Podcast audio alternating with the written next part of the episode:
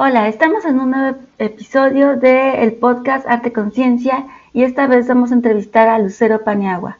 ¿Cómo estás? Hola, muy bien, gracias. Muy bien. Lucero eh, trabaja con temas de medicina y también se dedica al canto. ¿Qué nos, puede, cómo, ¿qué nos puedes contar de cómo fue la, tu introducción al canto? Pues en realidad fue como por azar. Yo creo que antes si me hubieran dicho que, que cantara o, o la vida, pues ya no estaría viva, porque no me gustaba. Pero llevo muchos años dando clase y cuando terminé como de hacer todos estos experimentos en el laboratorio, me dieron más horas de, de clase. Entonces, ya al final de la semana yo acababa pues sin voz. Yo dije, alguien me tiene que enseñar pues hablar, porque yo veo que hay gente que puede pasar eternidades cantando y como si nada, ¿no? Y curiosamente tenía eh, una amiga que, es pianista, entonces ella me dijo, ¿por qué no vas a los, a los talleres de educación continua de la Facultad de Música? Y pues puedes entrar, no necesitas estudios previos ni nada por el estilo, son abiertos a todos. Y así fue como llegué a música. El, ahí decía que nos iban a, a hacer una plática. Llegamos y dijeron, bueno, pues bienvenidos a la audición y yo estaba aterrada, así totalmente, porque cantar y en un auditorio, bueno, en una sala de música, y yo así de, oh por Dios, no me acuerdo de nada, ni de las mañanitas, ni del himno, nada, nada, nada, o sea, totalmente en blanco y en pánico total. Digo, nada más nos pusieron a vocalizar y pasamos como en grupo, entonces la cosa no era tan fea, pero sí así fue como mi primera impresión, horrible, pero sobreviví. Oh, tu historia es muy interesante, o sea, tú lo que querías era más bien educar a tu garganta. Sí, yo quería como, pues, poder sobrevivir a las clases, ¿no? Sí, tienes, tienes toda la razón, es, es toda una técnica. Y bueno, ¿qué nos puedes contar de tu trayectoria en la ciencia? Pues soy QFB, eh, luego me fui a hacer una maestría, bueno, la hice aquí en la UNAM, eh, pero todo el proyecto lo, hizo, lo hice en el Hospital de Oncología, en Centro Médico Siglo XXI, y estuve trabajando ahí con cáncer cervicouterino. Después el doctorado lo terminé haciendo en la gineco número 4, aquí también por CEU. Y pues en el doctorado trabajé con cómo se asocian los metales pesados a la aparición de preeclampsia, que básicamente lo que encontramos ahí es que generan un estado de inflamación y pues eso fue parte del doctorado. Y es lo que he hecho como académicamente. Académicamente. Y, bueno, siento QFB, ¿qué te llevó a estos temas de medicina? Pues eh, la verdad es que yo había ido eh, durante la prepa a un taller de ciencias para jóvenes, donde nos dieron varios cursos. Yo escogí el de matemáticas y biología porque eran los que más me llamaban la atención. Y pues me encantó el de biología. Nos hicieron ahí unas prácticas así de, bueno, vamos a identificar este al asesino, ¿no? Y nos armaron toda una historia y ahí anduvimos viendo quién era el asesino, hicimos bacterias, este, transformadas, fluorescentes, entonces eso me gustó mucho. Yo llegué a la universidad y de hecho a ese plan de estudios porque al final venía específicamente el área de genética. Entonces, pues ya ahí comencé a conocer gente, me gustó mucho lo que hicieron, hice la tesis en el área de genética, pero quería algo más para la maestría, entonces fue como, como me fui, bueno, como QFBs andamos mucho en los hospitales, en los laboratorios y antes de salir hice una estancia precisamente ahí en centro médico, aunque en el hospital de pediatría. No me gustó pediatría, la verdad. No me gustan mucho los niños o el ambiente de, de pediatría no me gusta, que siempre he terminado trabajando con niños, pero bueno. Y es, y me decidí mejor por oncología. Bueno, de ahí un químico que conocía me llamó y me dijo, oye, aquí hay varios investigadores, por si te interesa, te arreglo como una entrevista para que los conozcas y todo. Y pues así fue como llegué hacia los hospitales y ya no me sacaron de hospitales hasta ahora. ¿Hasta ahora? ¿A qué, qué te dedicas ahorita? Pues el año pasado, justamente en febrero, terminé el doctorado, hice mi examen y todo, todavía me tocó presencial. Qué suerte. Ya sé. Y este, yo dije, pues me voy a tomar un descanso porque sí fue como muy, muy, muy pesado, porque yo cambié de tema, tutor, instituto, todo como al año y medio.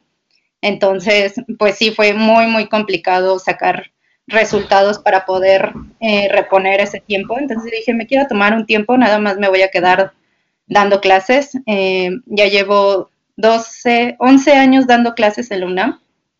Entonces, yo dije, me voy a quedar nada más con las clases y porque quiero un descanso.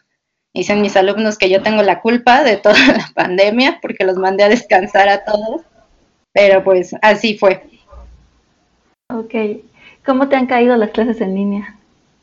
Pues muy bien, la verdad es que sí es más trabajo, es pesado, extraño la interacción, pero también tiene sus puntos buenos, ¿no? O sea, eh, he podido desarrollar otras partes de, de mí como, como, persona en el área de emprendimiento científico, tecnológico, conocer a muchísima gente a través de un montón de eventos que ha habido eh, en línea y también acercar a mis alumnos hacia otros investigadores, por ejemplo, cada 15 días o cada mes tenemos charlas con alguien que está en el Max Planck, en el Instituto Pasteur, eh, con alguien que esté fuera de México, ¿no? Entonces esa es como una gran ventaja. Has sabido aprovechar, este, digamos, la conexión que ha habido, ¿no? Sí. Este, virtual. Súper bien. Bueno, tú me contaste que eh, entre tus influencias estaba Handel. Sí, bueno, pues es que yo creo que después de año y medio de que no cantaba y yo sentía que todo se escuchaba como gatos adentro de un tambor en mi cabeza, ya por fin, eh, como que con él y todo este tipo de música sacra, por fin siento que estoy afinando y cantando bien, ¿no? Y creo que hasta se nota la diferencia y lo disfruto mucho más. Entonces yo creo que por eso es como, como que es mucho para mí, así personalmente, ¿no? Así de que me gusta y, canto y, ha sido como el momento en el que digo, oh por Dios, ahora sí, ahora sí sé que canto. Ok, ¿cómo qué piezas este, has cantado? Generalmente son arias. Eh, fue muy extraño porque digo que yo empecé, pues empecé a ir a estas clases de educación continua y yo dije, no, o sea, de verdad, ¿qué demonios estoy haciendo aquí? O sea, no canto nada, nada, nada, ¿no? Y la maestra me dijo, no te preocupes, tú relájate, esto es un proceso, tú nada más ve cantando, practica, practica, practica. Y a las 10 semanas estaba yo eh, cantando un aria en uno de los recintos de la UNAM, ahí en Cazul, un concierto con un montón de gente, y yo así toda nerviosa, pero pues salió. Atrás, ya sabes, la maestra como los niños con el kinder, así sube, baja y todo fue muy padre. Eh, yo estaba aterrada por el segundo concierto porque pues ya me gustó y yo dije, pues le sigo, ¿no? Si ya empecé, pues ahora le sigo. Y, pero se canceló por lo de la pandemia, entonces pues ya, ya no hubo, pero sí ha sido como muy buena experiencia el ir pasando por todas las áreas, por eh, distintos tipos de música ya después, y este, pero definitivamente yo creo que de la que más me ha gustado ha sido Händel. Oh, ok. Sí, lo que yo estaba viendo es que él también fue una persona que, cambió la música de alguna manera, porque empezó con óperas, ¿no? Y como todo el mundo las hacía en italiano, pero él como estaba viviendo en Inglaterra, empezó a hacer óperas en inglés. Y de hecho, pues los ingleses tienen como una larga tradición de coros, y entonces fue que Händel se movió a los oratorios, y es música más coral. Ajá. Sí, de hecho eh, es muy padre porque me recuerda un poco también como mi infancia. Mi, mi familia sí es sumamente religiosa, entonces éramos de esos que íbamos a la iglesia todo el tiempo. Y muchas veces nos tocaba escuchar a todos estos tipos de coro, ¿no? De, de los seminarios o de, las, de los conventos que se escuchan padrísimo. Entonces sí, de repente es como una mezcla entre, ah, por fin canto y y se parece a lo que yo escuchaba cuando era niña y está padre. Entonces, eso me gusta mucho. Wow, fue como si te regresaras, o sea, como cerrar un ciclo, ¿no? Ajá, sí. Ha sido como, como de alguna manera reencontrarme, ¿no? A mí. Eh, y también cambiar lo que yo pensaba acerca de mí, porque, o sea, yo te juro que antes de cantar yo decía, no, mátenme a mí, yo no canto ni en el baño, ¿no? y pues ahora es como, ok, mi cabeza muchas veces tiene razón, pero otras tantas no, no tiene razón y nada más es cuestión de ir practicando, de ir haciendo las cosas y al principio saldrá horrible, pero pues es cuestión de práctica como todo. Claro, es interesante que en tu misma formación sí existía este, la experiencia coral y después tú te encontraste con ella buscando otra cosa. sí, dicen que, que pues a final de cuentas como que repetimos muchas cosas en nuestra vida, ¿no? Aunque no nos demos cuenta. Entonces, pues eso sí, y me gustó, me ha gustado como explorarlo, aunque no sea de manera coral, digo, es, solista, pero, pero sí ha sido muy, muy padre. Ok, entonces, eh, ¿tú cómo calificarías esta experiencia? Eh, si, si, existe alguna conexión entre lo que has aprendido eh, en tu práctica de canto y, lo que has aprendido en el laboratorio, trabajando en la ciencia? Pues yo creo que hay mucha, mucha conexión porque a, diferencia de, por ejemplo, de cuando aprendes a tocar un instrumento musical, que ves dónde van los dedos, dónde van las manos, cómo se toca, pues la garganta no ves, ¿no? No ves cómo está dentro, no ves cómo colocar las cuerdas, no, no, no tienes idea, todo es mucho de sensaciones y, y creencias y repetir. Y a veces eso en ciencia es lo mismo, porque cuando tú haces una PCR, en realidad no ves nada, tú estás poniendo agüitas y esperas en Dios que estés poniendo lo correcto y que no esté eh, contaminado, ¿no? Ya lo ves hasta que hasta que corres un gel, entonces es eso, ¿no? Mucha práctica. Eh, por ejemplo, igual cuando haces una curva de calibración, cuando haces todo este tipo de cosas, pipeteo, es mucho de sentir. Eh, ya sé que suena muy raro, ¿no? Porque es ciencia, pero a final de cuentas es ir haciendo las manos, que es eso, practicar y repetir y sentir y ya hacerlo de manera inconsciente. Y lo mismo es en el canto. Además de que, pues obviamente yo lo veo de una manera diferente porque pues entiendo como todos los procesos que tienen que pasar en mi cabeza, ¿no? Para poder reestructurar o reeducar lo que, lo que es mi cuerpo y lo que yo pienso de mí misma, ¿no? Esas dos partes. Claro, me parece muy interesante esa parte que dices de, la intuición, porque de alguna manera uno eh, cuando va aprendiendo en ciencia, de repente tu cabeza empieza a unir algunas cosas, ¿no?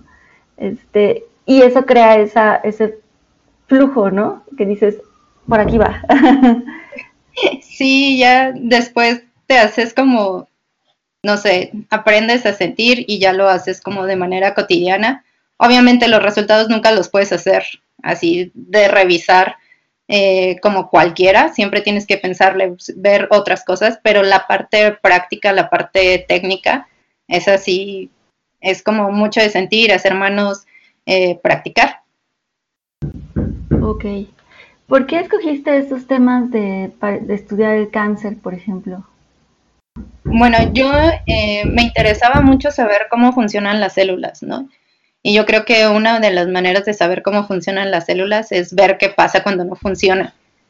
Y el cáncer, pues, es, a mí se me hace como una cosa hermosa e increíble, porque a final de cuentas es tu mismo DNA, tus mismas células, tu mismo todo, pero jugando como en contra tuya, pero, o sea, no en contra tuya, sino como alguien algo independientemente, independiente de ti, ¿no?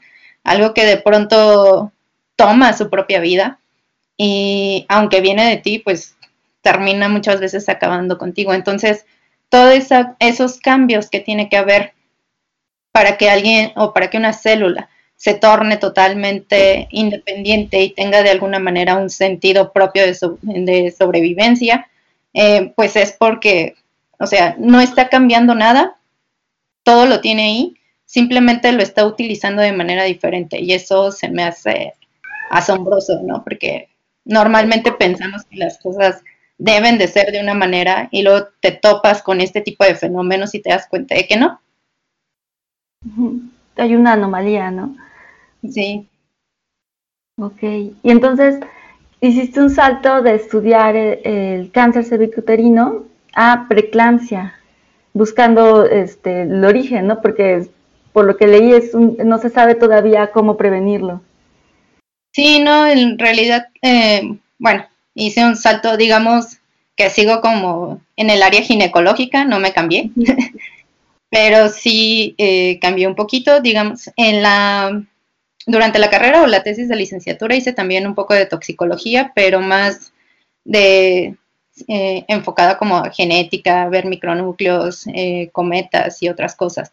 Entonces quería un poco como regresar a esa parte. Y también fue como que em, había entrado yo ah, en un inicio a hacer perfiles globales de metilación en cáncer de ovario, pero pues ahí salieron algunas cosas mal, entonces quería como encontrar algo diferente y al mismo tiempo la primera opción que, me llegara, ¿no? Porque a veces tienes como tantas cosas en la cabeza. dije, bueno, pues algo va a salir de aquí. y no me equivoqué. La verdad es que, em, digo, fue muchísimo trabajo porque obviamente cambié totalmente de área, pero eh, yo creo que entendí muchos de los fenómenos que, que a veces te sabes, ¿no? De memoria y que si las cascadas de señalización y las vías de no sé qué, eh, le di un orden en mi cabeza. Creo que eh, por lo mismo de ver cáncer y que todo es importante y que no sé qué, no les das como, como ese orden, o al menos yo no lo tenía. Eh, en cambio, cuando empecé a estudiar todo esto de, de reproducción, de cómo se une el óvulo con el cigoto y, y qué genes se prenden primero y que si hay polaridad y que cómo se van dividiendo y que cómo se van dirigiendo cada tipo de célula hacia donde tendría que estar y todo este tipo de cosas, pues me dio cierto orden en cómo, cómo se van prendiendo las vías de señalización de manera natural y cómo para qué sirven, ¿no? O sea, me, me asentó en la cabeza como todo eso que ya sabía, pero que lo tenía como separado. Entonces ahí como que conecté muchas cosas. Oh, entonces el doctorado te sirvió para, para, para hacer, digamos, como de todo lo que has aprendido, irlo armando, este, toda una estructura en tu cabeza. Sí, les digo que la vida me ha dado la oportunidad de aprender de, de todo lo que me gusta y de lo que no me gusta. y de todo se ha aprendido. Entonces, la verdad es que a mí no me gustaba nada de reproducción ahí terminé de alguna manera, pero aprendí muchísimo, o sea, yo creo que era lo que me faltaba para encajar esas partes de rompecabezas que tenía en la cabeza y poder entender muchos fenómenos, sacar, eh, pues no solamente la tesis, ¿no? Pero sí comprender más ampliamente otras cosas, porque por ejemplo está muy ligado a todo lo que es inflamación. Inflamación es un mundo y pues ya entender una parte chiquita, empiezas como decir, ah, bueno, sí puedo. Eh, y luego empiezas a relacionarlo con otra parte y de ahí a nivel sistémico y de ahí pues ya enfermedades, etcétera, etcétera. Entonces, pues sí se me hizo como padre, ¿no? poder ir armando ya en mi cabeza, em, no solamente desde el punto de vista de cáncer, ¿no? Porque ya era así como, bueno, cáncer es esto y se hace así, así, así, así, ¿no? Y ahora poder tomar un tema relativamente nuevo en mi vida y poder armarlo sí fue como mucho trabajo, pero muy satisfactorio, ¿no? Y ahora yo creo que eso me ha servido mucho para poder plantear algunos proyectos con mis alumnos, hacer otras cosas. Entonces yo creo que me ha dado como ese empujón que me faltaba para poder moverme más libremente. Ok, ok. ¿Y tu experiencia en el doctorado, ¿te ha ayudado a dar Sí, eh, digo, en primera entiendes a los alumnos, ¿no? Porque, o sea, tú vives estresado y ellos viven estresados, entonces eh, por esa parte eres como muy, muy empático, ¿no? Pero también aprendes de dónde sacar como buenas imágenes, buenos videos, eh, platicas con personas que te dan ideas, platicas con maestros, que te dicen, ah, puedes hacerle así o este tema lo puedes abordar así. Eh, también te dan como otras perspectivas acerca de lo mismo que tú viste, ¿no? Algo que yo les digo a veces es que, por ejemplo, en microbiología, la gente enseña lo mismo que daba Pasteur, ¿no? Y pues eso es muy triste. Digo, ciertamente no han cambiado el metabolismo de las bacterias Eh, no han cambiado las pruebas bioquímicas, pero sí ha ido cambiando la forma de en las cuales puedes evaluarlos, eh, puedes mezclar otras técnicas, puedes ir innovando. Entonces, esa parte sí, sí me ha servido mucho de, de la maestría y del doctorado para dar clases. O sea, como que estás más, actualizada. Estoy más actualizada y yo creo que he tomado las experiencias de todo el mundo dando clases como para irlo implementando en, en el salón de clases. Y si, si, seguimos hablando de dar clases, ¿el canto te ha ayudado a hacer, eh, a dar clases, o sea, pero ya como en, en cuanto a tu presencia? Ah, yo creo que el canto me ha ayudado a muchas cosas. Fue como así, te digo, decirle a mi cabeza, ok, gracias, pero no todo lo que dices está bien, entonces puedo hacer mucho más de lo que yo pensaba conmigo misma. Y eso de alguna manera se ve reflejado en, en cómo doy clases, ¿no? Porque les pido otras cosas. O sea, eh, la mayoría de los chicos em, solo llegan a las materias y quieren pasarlas y tener buena calificación. Eh, en lo particular, yo no hago exámenes, yo les pido más bien proyectos y ellos se meten a buscar, o sea, yo les doy todas las bases, les doy las clases y aparte les doy asesorías, ¿no? Específicas, qué es lo que estás haciendo, cómo lo quieres hacer, qué otras cosas han hecho. Entonces eso ya hace como que les guste un poco más, que le vean la utilidad. Y aparte doy una materia que es de los últimos semestres, entonces es totalmente integrativa. Y dicen, es que ya no me acordaba de esto, es que esto ya se me había olvidado, pero aquí lo recordé. Entonces esa parte, eh, pues sí, eh, me ha ayudado mucho en el canto. Digo, independientemente de que si ya puedo hablar un poco más o no, eh, pues ya. Eh, a mí como persona me hace sentirme un poco más segura con los alumnos dando clases. Ok, entonces en realidad te sirvió sobre todo para romper barreras mentales. Sí, sí, yo creo que eso ha sido como la aportación más importante que le he encontrado al canto en mi vida, ¿no? Yo creo que, bueno, le he pensado que tal vez debería haber más coros, ¿no? O sea, yo recuerdo que había un coro en mi facultad, pero pues no sé, nunca me integré, pero creo que es una actividad que se puede hacer en grupo y que puede ser de gran utilidad para, pues para que la gente pues se atreva a hacer cosas diferentes. Sí, sobre todo en ciencia, que creo que estamos como muy en el estereotipo de, pues no hacemos cosas artísticas, no hacemos nada más que ciencia. Yo creo que es una muy buena oportunidad para darnos, eh, pues conocernos a nosotros mismos, ¿no? En otra faceta. Ciertamente, o sea, las clases en la universidad y la carga de trabajo son muchas. Yo me acuerdo que había veces que me la pasaba de las 7 de la mañana a las 9 de la noche en la escuela pero aún así, o sea, puedes encontrar como esos pequeños momentos en los que puedes decir, vale, o sea, me doy un tiempo para mí, porque también es importante, ¿no? Crecer tú como persona. Porque a final de cuentas, pues cuando sales de la carrera, normalmente no te preguntan un tu promedio, no te, no te preguntan si pasaste química analítica 2 a la primera o no. Entonces, pero sí ven otros aspectos de, por ejemplo, que también te comunicas, eh, qué tan fácil hacer relaciones personales, eh, etcétera, etcétera, ¿no? Y entonces a veces eso cuenta mucho más en los trabajos que tu promedio. Sí, exacto. Y entonces eh, se descuida mucho esa parte social cuando estamos estudiando ciencias. Sí. Entonces, yo con mis alumnos sí les digo, o sea, búsquense, hablen, vean, busquen, vayan, hagan otras cosas, porque a final de cuentas, no sé qué es lo que quieren hacer, si quieren hacer una maestría, si quieren irse a trabajar, si quieren hacer cualquier cosa, o sea, no van a ser los únicos y tienen, tienen que demostrar algo más, ¿no? Algo que llame la atención, algo que diga, ah, no, pues él es único y yo creo que vale la pena contratarlo o que vale la pena tenerlo como alumno, ¿no? Algo que te destaque del resto. Eso es importante y a veces no lo logras si, si nada más vas pasando materias. Claro, si nada más te concentras en, y, a veces ni siquiera en aprender todo bien, sino nada más en cumplir con los deberes, ¿no?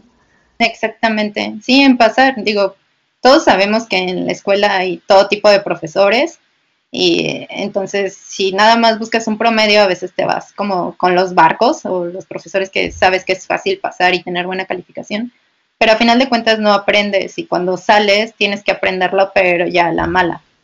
Exacto. Y bueno, ¿Tú ahora en la pandemia sigues practicando el canto? Sí, sigo con clases en línea. Entonces, digamos que las clases por parte de la facultad se separaron porque son clases de educación continua y entonces somos como externos a la facultad, no es obligación de la facultad darnos clases. Pero me llevé muy bien con la maestra de canto y con mucho gusto ella nos siguió dando clases en línea. Entonces, eh, he seguido con eso hasta ahorita. ¿Y se, han presentado en algún lugar, bueno, virtualmente? virtualmente no, solo hacemos como karaoke o cosas así. Pero este presentaciones ahorita no. Ah, ok. Entonces, ¿la última presentación cuándo la hiciste? ¿En vivo? Eh, la última presentación fue en Cazul. Eh, ya tiene un poco más de un año. Poco más de un año. Poquito antes de que empezara todo esto. Sí. Ah, ok. Y entonces, bueno, no sé si tengan algún, este, tengas algún video que se pueda compartir o algo así, para poner el enlace después. no, no tengo videos. La verdad es que sí invité a gente, pero eh, bueno, en esa presentación, pero nadie, o sea, nadie jamás me había oído cantar ni visto. Entonces, todo el mundo creyó que, que era como un concierto X al que yo los invitaba porque me gustan ir, me gustaba ir a los conciertos. Ya después que les dije, ah, salieron las fotos y todo, ¿no? En las que me etiquetaron. Y todo el mundo decía, ¿por qué no me dijiste que cantabas? Y yo así de, ah, perdón, se me olvidó decirles que era mi concierto. Entonces, no, no tengo videos. Creo que por ahí un compañero sacó alguno, pero yo así de, no, por favor, no lo vean. Ah, ok. ah, ok. Sí, bueno, es que precisamente la pandemia te agarró en el punto en que empezabas a soltarte para presentar. Exactamente, entonces, digo, está padre como yo verlo eh, ahorita y compararlo, ¿no? Con cómo me siento, con cómo canto y todo eso, pero así como que todavía no me animo a, difundirlo por el mundo. Ah, ok, ok, sí está bien. Yo creo que hasta que uno esté listo tiene que este, exponer lo que, lo que hace. Sí. Pues ya algún día, si vuelve a haber conciertos y, regresamos a la normalidad, te aviso. vamos a regresar, vamos a regresar. ¿Tú cómo ves esta, bueno, cambiando un poco de tema y hablando de la nueva normalidad, ¿tú cómo ves esta eh, preocupación de las personas con respecto a las nuevas vacunas? Pues yo creo que ha sido mucho eh, el miedo con respecto al desconocimiento de cómo funcionan las pruebas clínicas de, las vacunas, ¿no? La, mayoría de la gente dice, ay, es que salieron súper rápido. digo, pues es que, uno, la tecnología va avanzando. Los vectores que utilizan en realidad los estaban utilizando para otra cosa, entonces eh, ya nada más lo único que cambiaron fueron las secuencias de RNA para hacer la proteína y eso es súper rápido y fácil, ¿no? Y luego, eh, lo que a veces tarda más en la evaluación de un medicamento, sea vacuna o no, son las pruebas clínicas. Las pruebas preclínicas las puedes hacer en un laboratorio y son relativamente rápidas, pero las pruebas clínicas son muy tardadas porque al menos necesitas 3.000 voluntarios, ¿no? Para cada fase. Entonces es muy difícil encontrar a alguien que diga, sí, yo soy conejillo de indias, prueba el medicamento en mí, ¿no? A menos de que ya se esté muriendo y no le importe, pero es muy, muy raro encontrar a alguien que sí se deje. Sin embargo, ahora con todo esto de la pandemia, con toda la difusión, yo creo que mucha gente se sintió como en el punto de, ay, si soy voluntario para la vacuna, estoy salvando al mundo, ¿no? De alguna manera. Entonces, votaron rapidísimo a los voluntarios, no solamente tres mil, fueron veintitantos mil para todas las vacunas, ¿no? Entonces, eso aceleró muchísimo el proceso. Digo, además de que también el proceso de registro normalmente se lleva de, bueno, en Europa se lleva como un mes, dos meses. Eh, en México se puede tardar hasta un año, pero pues con todo de la, con todo lo de la emergencia, eh, se han ido acelerando todos los trámites. Primero se aprobó en Europa prácticamente en un mes. Y después en México, digo, sí nos tardamos un poquito más, pero igual se ha ido aprobando mucho más rápido porque se le está dando prioridad a evaluar y eh, aprobar en su respectivo caso todo este tipo de, vacunas. Entonces, en realidad es como cierta desconfianza en la ciencia, ¿no? A mí me sorprende cómo confiamos tanto en un teléfono celular o en una aplicación que no sabemos de dónde viene y, desconfiamos en, procesos que, están regulados, como la creación de vacunas. Yo creo que a veces son los cambios rápidos, ¿no? Siempre nos asustamos por los cambios y cuando son rápidos, pues mucho más. Digo, un celular, a lo mejor pasamos de un simple aparato que nada más hacía llamadas, mandaba mensajitos y traía el juego de la viborita. Paulatinamente hemos pasado a depender muchísimo de ellos, ¿no? O sea, ya es despertador, eh, teléfono, cámara fotográfica, o sea, todo, todo, todo, tu agenda, todo lo tienes ahí. Pero no fue un cambio así como tan radical. Ahorita la gente vio como la ciencia muy muy de cerca, porque todos los medios lo estaban pasando en la tele, en todos lados. Eh, y muy rápido, ¿no? O sea, ciertamente la gente que trabaja en ciencia estamos muy acostumbrados a trabajar. Y sobre todo en estos casos, ¿no? Decían por ahí algunos, es que hicimos el trabajo de cuatro años en seis meses.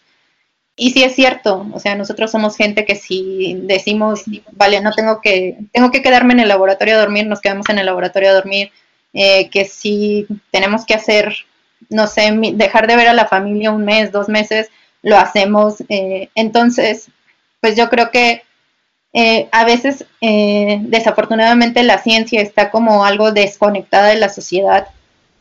Y eso es algo que la gente no ve, ¿no? Y cuando vio que todo esto funcionó como muy rápido, pues sí fue así, como demonios, ¿no? Si antes se habían tardado años y años en sacar vacunas, ahora ¿por qué es esto tan rápido? pero es porque estamos un poco separados la ciencia de, la sociedad. Sí, además de que, bueno, se aprovecharon algunos avances, ¿no? Este, que pues, que tal vez no se hubieran aprovechado tan rápido de no ser por la emergencia. Exactamente, sí, o sea, todos estos vectores de, que se están utilizando para la bacteria, para las vacunas, perdón, o sea, ya se estaban probando para terapias génicas, entonces, pues realmente no fue más que cambiarle digamos, la secuencia de RNA, que eso es relativamente sencillo para quienes estamos familiarizados. Eh, de hecho, se manda a sintetizar y sin problema. Eh, entonces eso fue muy, muy rápido. Nada más cambias una secuencia por otra, haces la evaluación, todas las pruebas para ver si sí se produce la proteína que tú quieres dentro de las células y ya, ¿no? Las pruebas preclínicas y luego las clínicas. Pero ya tenías todo, o sea, nada más era armar como otra vez tu pequeño vector ni hacerle todas las pruebas, pero realmente ya teníamos todos esos componentes. Wow, ¿y cómo sentiste tú eh, esta avalancha de información este, que se generó desde hace un año? Eh, de, este, de aprender sobre, sobre la creación de vacunas. Eh, yo me acuerdo todas las gráficas que se empezaban a mostrar sobre el avance de los contagios. ¿Cómo sentiste esta atmósfera yo creo que abrumadora, como la mayoría de la gente. O sea, por un lado te estaban diciendo, ah, los contagios van creciendo y el número de muertes es tal, y por otro lado tienes así como toda esta cantidad de gente trabajando en vacunas y no sé qué. Y era así como, oh por Dios, creo que todos nos vamos a morir en algún punto. Pero, este, yo decidí, yo, yo en lo personal decidí de ir dejando de ver todas estas estadísticas de cuánta gente se contagia. Digo, a final de cuentas, como sigo muy en contacto con los hospitales, es así de, no, ya estamos llenos, o sea, ya no hay gente, ¿no? Ya, ya no hay camas. Este, entonces, pues por esa parte yo, yo me enteraba de cómo estaba, ¿no? Necesitaba como ir viendo las estadísticas. Pero por otra parte también eh, fue como empezamos de alguna manera también a desarrollar otros proyectos para ver eh, cómo podíamos aportar eh, en cuanto a todo esto de, de la pandemia. Eh, algunos con proyectos tecnológicos, otros más, eh, digamos, para ver cómo estaba la gente estresada, para ver cómo estaba su calidad de sueño, cómo podemos ayudarla, porque pues sinceramente la mayoría estamos acostumbrados a salir y ahora de pronto te cambia toda la vida, pues sí es algo muy, muy difícil de asimilar. Entonces, pues sí, ha sido una avalancha de información donde realmente no ha habido como una manera de comunicarla muy digerida para toda la gente, porque si te ponen las estadísticas y vas subiendo y los números y no sé qué, pero qué significa o qué representa eso para ti, muy pocas personas te lo han dicho, entonces pues suena catastrófico cuando te dicen no sé, 37 personas tienen coágulos por la eh, vacuna de AstraZeneca, ¿no? Y así, por Dios, puedo ser yo, pero, pues, o sea, son personas mayores que ya tienen ciertas condiciones, que es relativamente común que tengan este tipo de afecciones, no nada más están, eh, no nada más les pusieron la vacuna, generalmente toman otros medicamentos y eh, además eh, son 37 personas de millones y millones, ¿no? De, de, personas que ya han sido vacunadas, entonces no llega ni siquiera al punto 0,1%, son muy poquitas. Entonces, siempre, además los medios de comunicación son como que tienden a dar esas noticias negativas, ¿no? Pero no las ponen en perspectiva. Entonces sí suena así de, ay, no, si a ellos les dio a mí también, pero pues la verdad es que no. sí, sí, también ha habido muchísima información disponible, pero también la han explicado muy mal en algunos medios, ¿no? Sí, entonces, por eso digo, yo en lo personal me gusta más como no veo la televisión, la verdad tiene añísimos que no veo la televisión y de repente donde veo noticias o cosas así es a través de la Deutsche Welle, su canal en español. Tiene la verdad muy buenos eh, episodios, muy buena información, está explicada con expertos, digo, igual y si ya le sabes un poquito más, eh, pues sí lo entiendes perfectamente, ¿no? Pero tiene algunos episodios que sí son como para la gente común y ya te vienen explicando, al menos te dan los números, un poco un panorama más amplio de solamente los encabezados tan amarillistas que a veces vemos en los programas comunes. Sí, también te da una oportunidad de, de buscar mejor tus fuentes, ¿no? Sí, claro. Porque si no terminas simplemente aterrado. Sí, sí, sí. Digo, es muy común, eh, varios de mis amigos sí me han hablado así de, explícame, o este, me pasó esto, ¿no? O mis papás no se quieren poner la vacuna, o eh, ¿qué sucede con esta otra cosa? O ya me dio COVID, me voy a morir, y yo, no, por Dios, no, no te vas a morir. La mayoría de verdad eh, de la gente que yo conozco desde que empezó esto le dije, toma vitaminas, están recetando sobre todo vitamina D, tal marca, tal no sé qué entonces sí se les estuvieron tomando y algunos sí se han enfermado, pero la verdad es que a lo más les ha pasado un, como un resfriado, ¿no? O sea, ni siquiera han llegado al hospital, mucho menos a que se les baje el oxígeno, nada, nada, nada de esas cosas. Entonces, eh, yo también creo que mucho es la histeria esta, ¿no? De, de, que te pasan en la tele que un montón de gente se muere de COVID. Y si te da COVID, pues ya te sientes morir, pero la verdad es que no. O sea, el espectro de respuesta de las personas ante la enfermedad de COVID es sumamente amplio y depende de muchos factores. Entonces, si no tienes ninguna comorbilidad, si no eres obeso, hipertenso, ni diabético, ni eres anciano, ni nada de eso, la verdad es que seguramente te va a ir súper bien y si acaso nada más vas a tener un resfriado. Volviendo, Volviendo esto, bueno, esto hizo un énfasis en la salud de las personas, en la salud previa de las personas. Entonces, pues hemos visto el cambio de etiquetado de, la comida chatarra y esto. ¿Tú crees que vamos hacia una era donde nos cuidemos más? Donde tratemos de estar más bajos de peso, de no tener después comorbilidades, etcétera? Yo creo que sí, y yo esperaría que no sea nada más a corto plazo, ¿no? O sea, que de verdad la gente se empiece a formar el hábito. Digo, eh, también es complicado lo de las etiquetas porque te dicen tiene exceso de azúcares, pero pues no te dicen eso qué significa, ¿no? O no te dicen, o tiene exceso de sodio y tú así de, bueno, pues igual me las he comido toda la vida.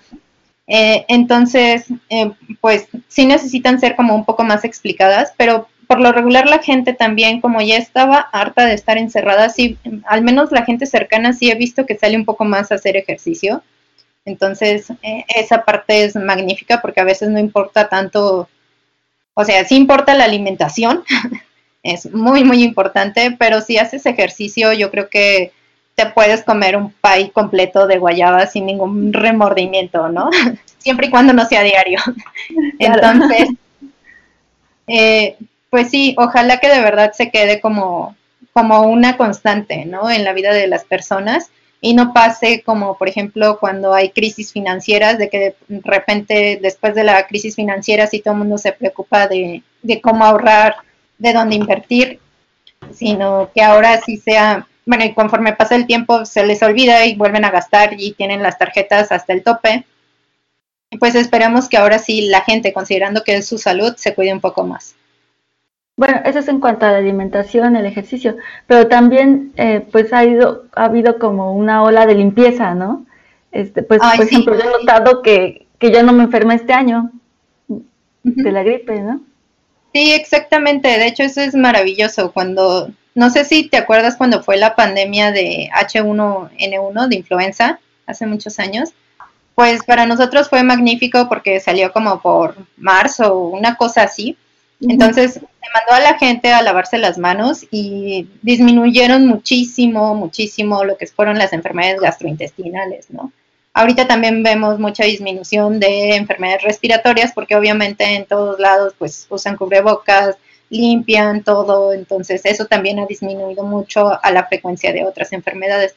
Entonces sí está padre, yo espero que la gente lo siga haciendo, la verdad. Eh, digo, uno normalmente lo hace en el laboratorio, se pone alcohol por todos lados y se desinfecta, sobre todo cuando vas a entrar a, a cuarto de cultivo, pero sí está padre que la gente tome un poco más de conciencia de, sus hábitos de higiene.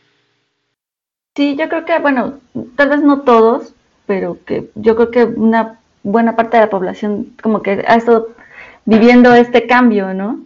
Tanto en los hábitos. Todo joven, creo yo. O sea, la gente joven sí ha sido como que en general la que más ha respondido como a este tipo de cosas, ¿no? De lávate las manos y aunque salgas, o sea, sí lleva tu cubrebocas, tu gel, eh, todo lo que necesitas. Sí, yo también espero que sea un cambio, eh, porque además los, los, más pequeños lo ven, ¿no? Y, ellos mismos te dicen, tu cubrebocas, ¿no? Sí, yo creo que algo de lo que más me ha gustado, digo, yo ya lo hacía desde antes, que era llegar a mi casa y quitarme los zapatos, porque además se mantiene todo más limpio. no tienes... Esa parte yo creo que es como de las mejores prácticas que pueden quedarse, ¿no? Sí, un montón de prácticas que pueden mejorar nuestra calidad de vida, nuestra salud. Sí, y son muy sencillas, o sea, cualquiera las puede hacer, entonces esperemos que sí se queden por mucho, mucho tiempo. Que sean parte de nuestra cultura desde ahora. Sí. Bueno, muchas gracias Lucero por tu plática. Ahora, este, quisiera que nos que cerraras la entrevista con una frase, lo que tú quieras decirnos. Uy, este, no vengo preparada. es mejor así, es más improvisada. Sí, verdad. Este, yo creo que siempre les digo a mis alumnos sean felices, ¿no? No desde el punto de vista este comercial de, de que todo el mundo debemos ser felices, sino que algo de, que de verdad los llene como personas. Eh, sin importar lo que digan los demás o cómo te vean, sé feliz, o sea, realmente que seas productivo para ti y para todos los demás. Bueno, muchísimas gracias, Lucero. Gracias a ti. Nos vemos. Hasta luego.